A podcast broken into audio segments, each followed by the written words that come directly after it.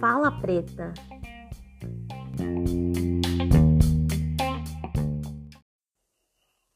Depois do primeiro mês de estreia, gostaria de agradecer a todas as mensagens que o Fala Preta tem recebido.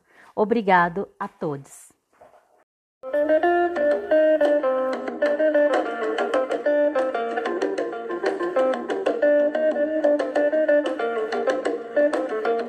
Found boy from a little town in Trinidad. Came by plane to New York town, dressed up like a circus clown, with his alto sax in hand. He says he's maestro of a band. Ask him what's the latest thing.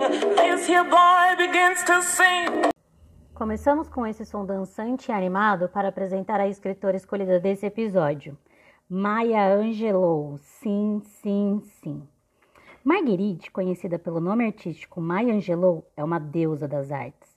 Atuou no cinema, teatro, TV, como bailarina, cantora e atriz.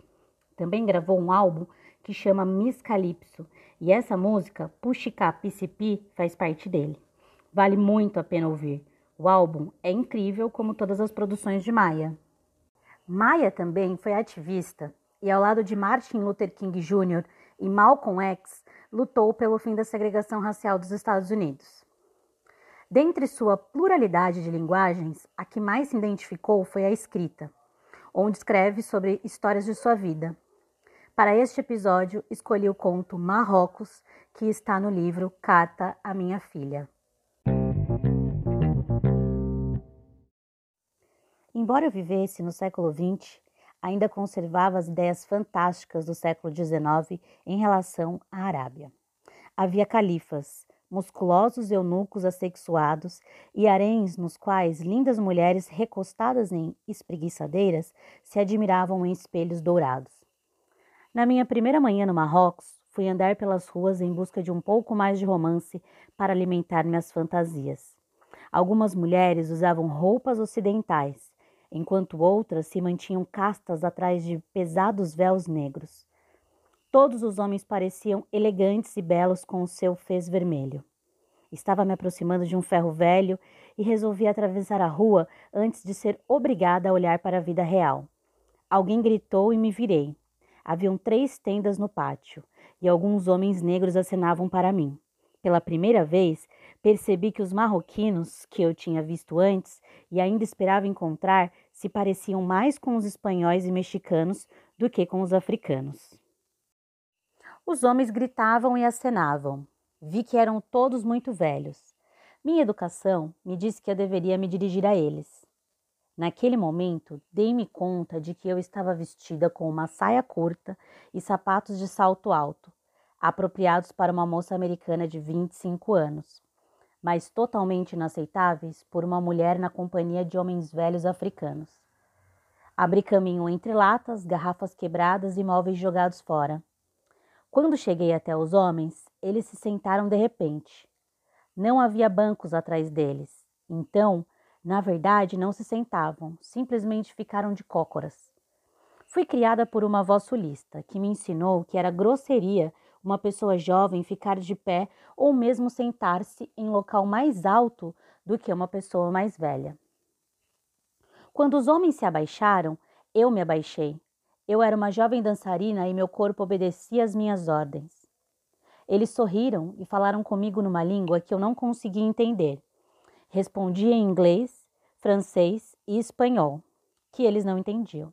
Sorrimos uns para os outros e um homem falou alto com um grupo de mulheres que estava de pé ali perto, olhando-me com interesse.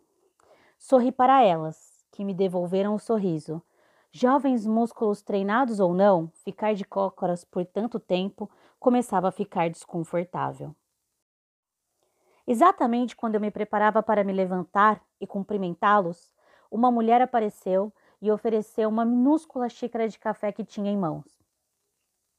Quando segurei, percebi duas coisas: insetos se arrastando pelo chão e os homens me aprovando, estalando os dedos. Inclinei-me, dei um gole no café e quase desmaiei. Eu tinha uma barata na língua. Olhei para os rostos das pessoas e não consegui cuspir. Minha avó teria empurrado a terra de sua sepultura e atravessado o espaço para me mostrar seu rosto de terrível desapontamento. Eu não aguentaria aquilo. Abri a garganta e bebi tudo o que havia na xícara. Contei quatro baratas.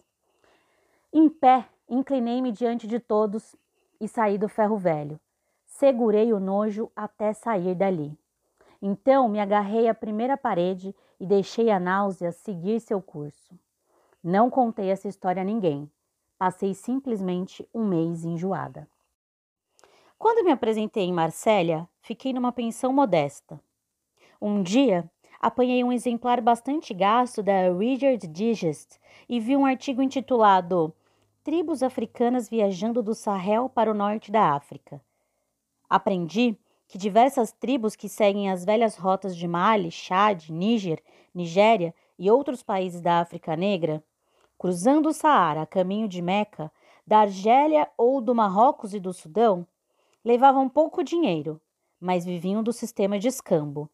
Trocavam mercadorias, mas gastavam o pouco dinheiro que tinham para comprar passas, a fim de honrar e mostrar respeito a quem os visitava colocavam de três a cinco passas numa pequena xícara de café. Por alguns minutos, senti que gostaria de me ajoelhar diante dos velhos do Marrocos e lhes pedir perdão. Lá, eles haviam me honrado com aquelas passas tão caras. Agradeci a Deus por minha avó ter ficado satisfeita com o meu comportamento. Foi o início do aprendizado de uma lição para a vida inteira. Se seres humanos comerem uma coisa e eu não for tão violentamente repelida pela minha educação a ponto de não poder falar, se o aspecto da comida for razoavelmente limpo e se eu não for alérgica ao que me é oferecido, vou me sentar à mesa e, com todo o prazer que conseguir produzir, tomar parte no banquete. PS. Chamo isso de lição para a vida inteira porque ainda não a aprendi por completo.